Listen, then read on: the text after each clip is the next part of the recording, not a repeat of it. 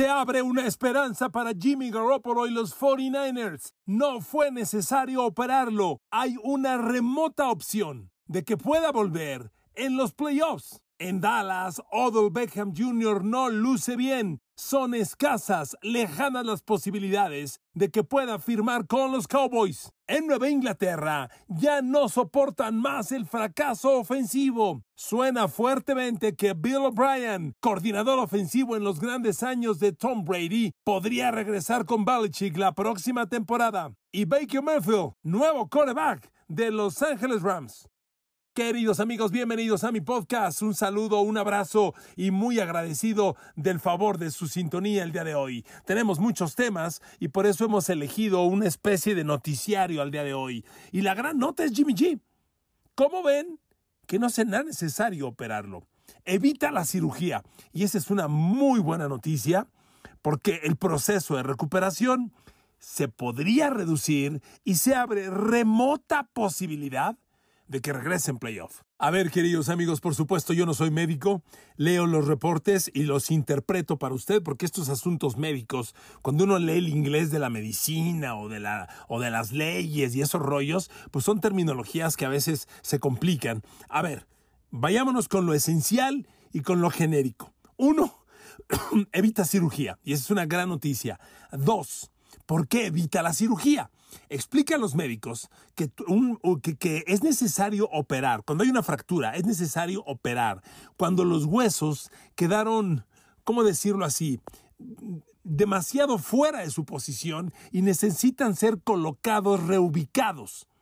Cuando hay fractura, pero el hueso se mantiene en su posición normal, lo que los médicos hacen simplemente es inmovilizar y así sana. Y al parecer es el caso de Garoppolo. Aunque hay fractura, los huesos están estables, están en su posición y solo inmovilizado por un tiempo podría sanar. Aquí hay muchos hubieras incluidos, ¿de acuerdo? Primero, que pudiera recuperarse correctamente, que la rehabilitación funcionara como se, se, espera que va a funcionar y que con esto el tiempo de recuperación fuera lo rápido que se pronostica. Se está hablando de que cuando hay recuperación por rehabilitación y no operación, la recuperación es entre 7 y 8 semanas.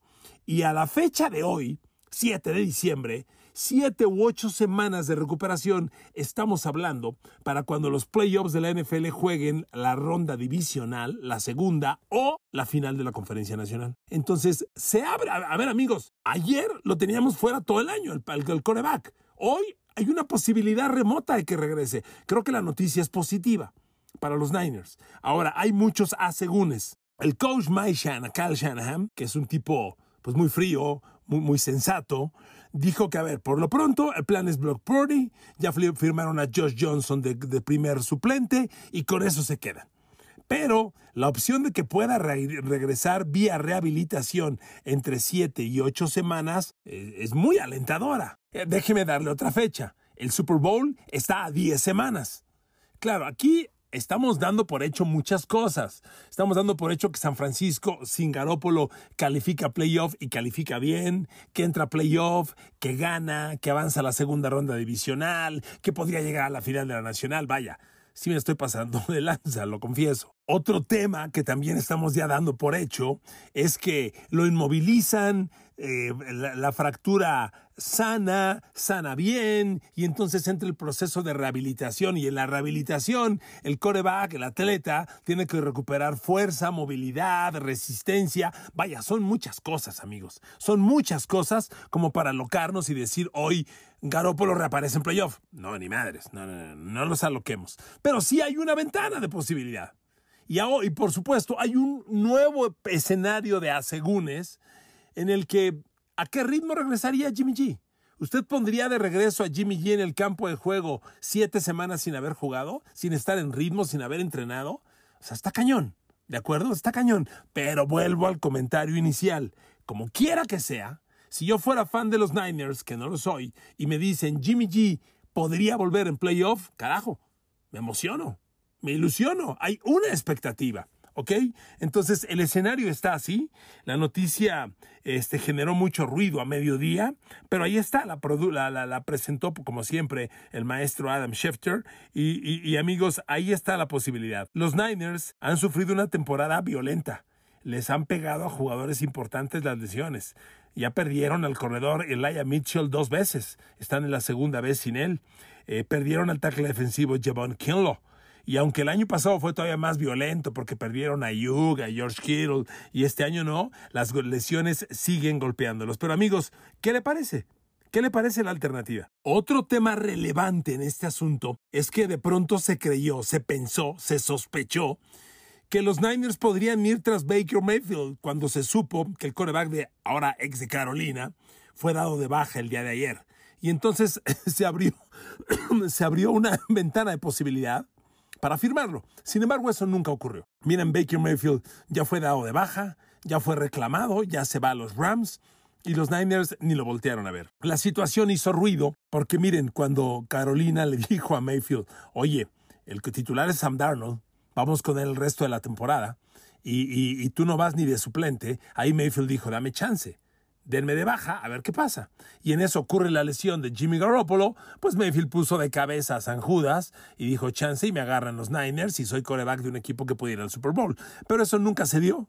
El propio Shanahan fue cuestionado al respecto, dijo, no veo muchas opciones, no ocurrió, y los Niners se quedan con Brock Purdy y, y con Josh Johnson y con la expectativa de que Jimmy G a lo mejor, tal vez de rebote, hay una remota opción de que vuelva en playoff.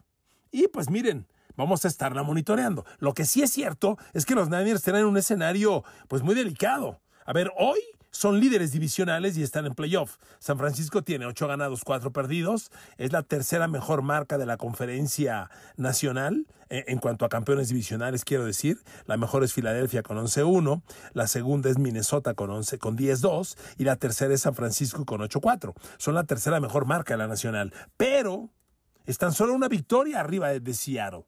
Y enfrentan a Seattle en dos semanas. Los Niners ya le ganaron a Seattle el primero de la temporada. Y este juego en dos semanas prácticamente es por el título de la división. Si San Francisco gana el duelo a Gino Smith, ah, porque es en Seattle.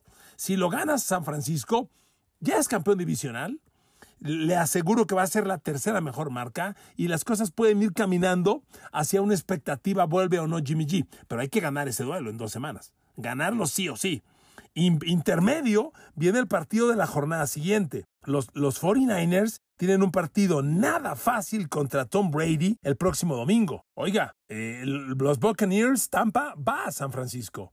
Usted vio el lunes lo que hizo el señor Brady. Otra de sus gracias regresar en los últimos dos minutos y ganar un partido que iba perdiendo por 13 puntos. Entonces, no está fácil. San Francisco tiene un tremendo equipo para, para jugarle bien a Tom Brady y hasta superarlo.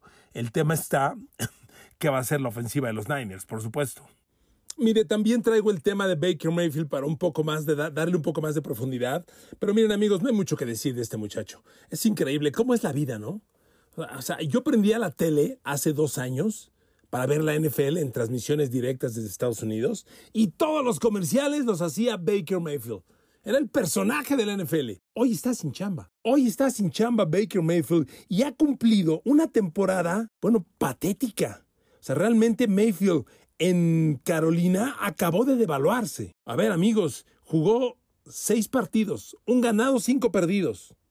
Trae 1.300 yardas por aire, que en seis juegos son apenas 200 yardas por juego. Nada. Además, seis de touchdown y seis intercepciones.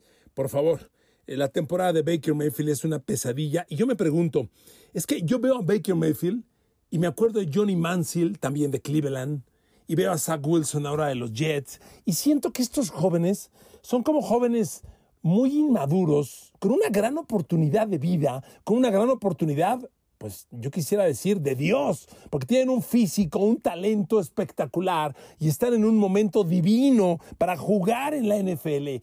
Y pareciera que no tienen la madurez para darse cuenta. No lo puedo creer, de veras, no lo puedo creer. Uno en la vida luchando todos los días, buscando oportunidades donde sea, y estos jóvenes que tienen oportunidades auténticamente divinas, por el físico que les dieron, el lugar donde están, cómo nacieron, donde los colocaron y el equipo que apuesta por ellos con las cantidades que apuesta y los ves tan perdón por, perdón por el francés, pero tan me vale madre todo. Veo a Zach Wilson feliz, sonriendo, pero auténticamente le vale madre el mundo al jovencito de los Jets, que está teniendo un fracaso histórico cuando su equipo va a entrar a playoff. Bueno, así veo a Baker Mayfield. Bueno, continuemos. A ver, amigos, OBJ. OBJ no son buenas noticias. Llegó a Dallas, se vendió muy bien, tiene un PR fantástico. OBJ lo metieron en primera fila al duelo de los Dallas Mavericks de la NBA, lo acompañó Michael Parsons, lo acompañó Trevon Diggs y el show en grande. OBJ, te queremos, te amamos. Pues miren, está muy bien. El PR de OBJ es fantástico, como promoción fue increíble, pero el tema está en que físicamente el señor no está listo. La evaluación que le hicieron los Cowboys, si bien no hay un reporte oficial, se especula, la, evaluación arroja que no está listo para aportar al 100% y que si lo firman o no juega, o juega y se lesiona, y su aporte sería hasta el 2023. Dicho esto, son remotas las posibilidades de que Dallas firme a Odell Beckham Jr. Y miren amigos, les voy a ser sincero, yo no creo que sea una ecuación que funcione en este momento. A ver amigos, estamos en diciembre, Dallas está caminando, Dallas va rumbo a playoff, Dallas tiene la segunda mejor marca, bueno, el segundo lugar de su división con nueve ganados, tres perdidos. Este, Dallas pelea todavía el primer lugar global. Dígame usted, en este momento, usted metería un receptor nuevo a leer el programa, el, libro de jugadas, aprenderse las jugadas y empezar a practicarlas, hoy en diciembre, cuando Dallas ya está mirando a los playoffs y está soñando con volver al Super Bowl. Y luego, amigos, se habla de Odell Beckham Jr. como si fuera Lionel Messi de 24 años. A ver, espérenme, es OBJ. Ya trae dos lesiones de rodilla terribles. Trae un año sin jugar. Ya tiene más de 30 años y hablan como si ponerlo significara cambiar el destino. A ver, yo lo dudo, lo dudo muchísimo. Yo me uno a las opiniones que dicen, si yo fuera Dallas, no firmaba a Odell Beckham Jr. en este momento. No, no tiene sentido, se lo digo de verdad. Además, déjeme darle un dato. El año entrante, Dallas tiene agentes libres sumamente delicados. Y cuando digo sumamente delicados, me refiero a que son nombres muy importantes que requieren un nuevo contrato. Y yo no gastaría dinero en un Odell Beckham Jr., que hoy es una incógnita enorme, y quitarle dinero a, ahí le van los agentes libres, Dalton Schultz, Tony Pollard, Leighton Van Der Esch, Donovan Wilson, el safety linebacker que ha jugado increíble. Y otra otra cosa bien importante, a partir del año que entra, Dallas ya puede pensar y negociar con CD Lamb una extensión de contrato a largo plazo. No va a ser agente libre, pero ya se puede negociar. ¿Usted cree que le conviene más a Dallas hoy firmar a Odell Beckham Jr. que hablar de una extensión con CD Lamb, que está dando los resultados? Yo dudaba que pudiera ser el receptor 1, lo está demostrando. El nuevo 8-8 de Dallas está listo para los grandes retos.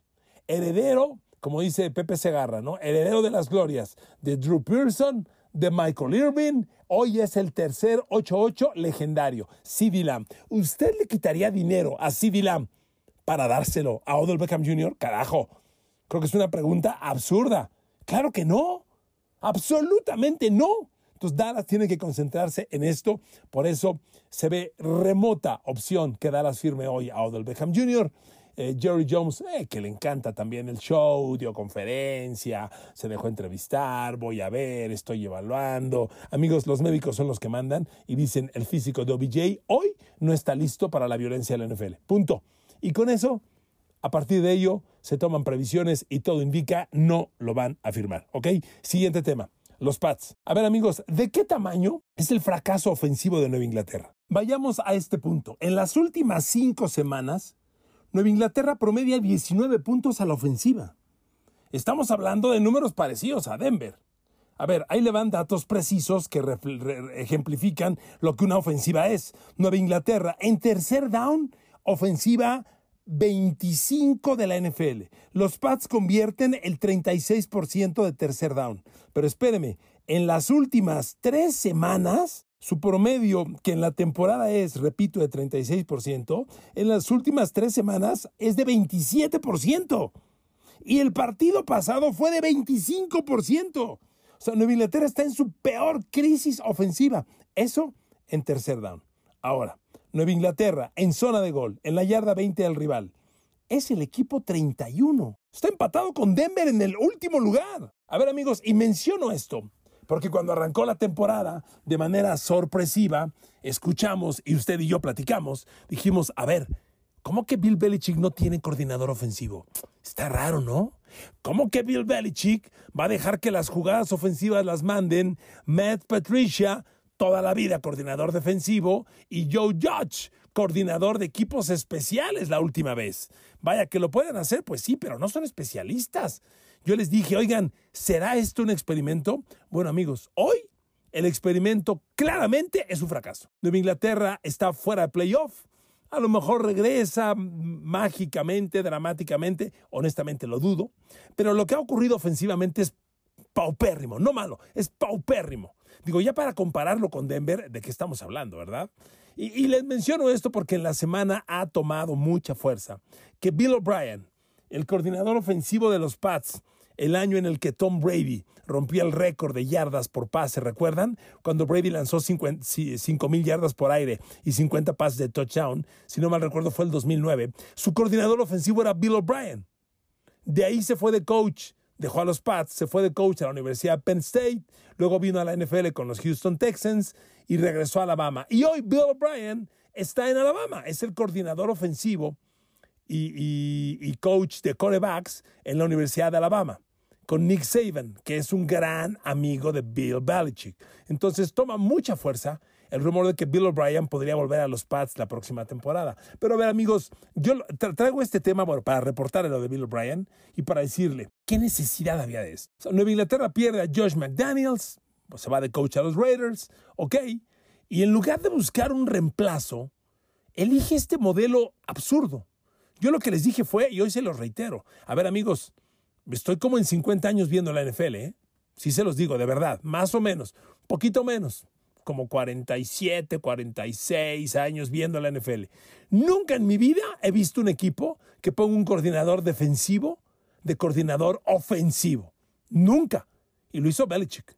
¿Usted cree que lo hace porque es muy bueno? ¿Porque es innovador? ¿Porque es sorprendente? Es una payasada. Para mí, es una payasada ya de la edad, es una terquedad que muchas, muchas veces va de la mano de la edad, muchas veces. Y aquí los resultados son claramente catastróficos. Yo entiendo que no podía seguir Josh McDaniels, dejó al equipo, pero carajo, busco otra cosa. Miren amigos, poner un coordinador defensivo a mandar las jugadas ofensivas es una locura. Un coordinador defensivo conoce toda la ofensiva de un equipo y un coordinador ofensivo conoce todos los esquemas defensivos, claro, por eso puede mandar sus jugadas, pero estás especializado en algo. Es como si yo le dijera, oiga, ¿un maestro de biología podrá dar la clase de matemáticas? Pues sí, sí puede. Un día sí puede. Si es un profesional, este se graduó, lee, se adapta, lo puede hacer, pero está especializado en una cosa. No le hagamos al payaso. Un coordinador ofensivo es un hombre, una mente que vive eternamente del ataque, innovadora, creativa. Hombre, yo vi el domingo el San Francisco Miami y la neta, era una maravilla de ver todas las genialidades que inventa Mike McDaniel de Miami y que le contesta Carl Shanahan de San Francisco. Dos genios ofensivos. Lo de los Pats es una payasada que ya hoy podemos decir oficialmente fue un fracaso. Y tan fue un fracaso que está tomando fuerza este rumor. Bill O'Brien podría regresar de Alabama, dejar Alabama y regresar a la NFL. Tiene una gran amistad con Bill Belichick y podría volver. Es lo mejor que le podría pasar a los Pats y a Mac Jones. Amigos, gracias por escuchar este podcast. Les mando besos con cariño y con agradecimiento. Que Dios me los bendiga y sigamos, sigamos en comunicación. Hasta mañana.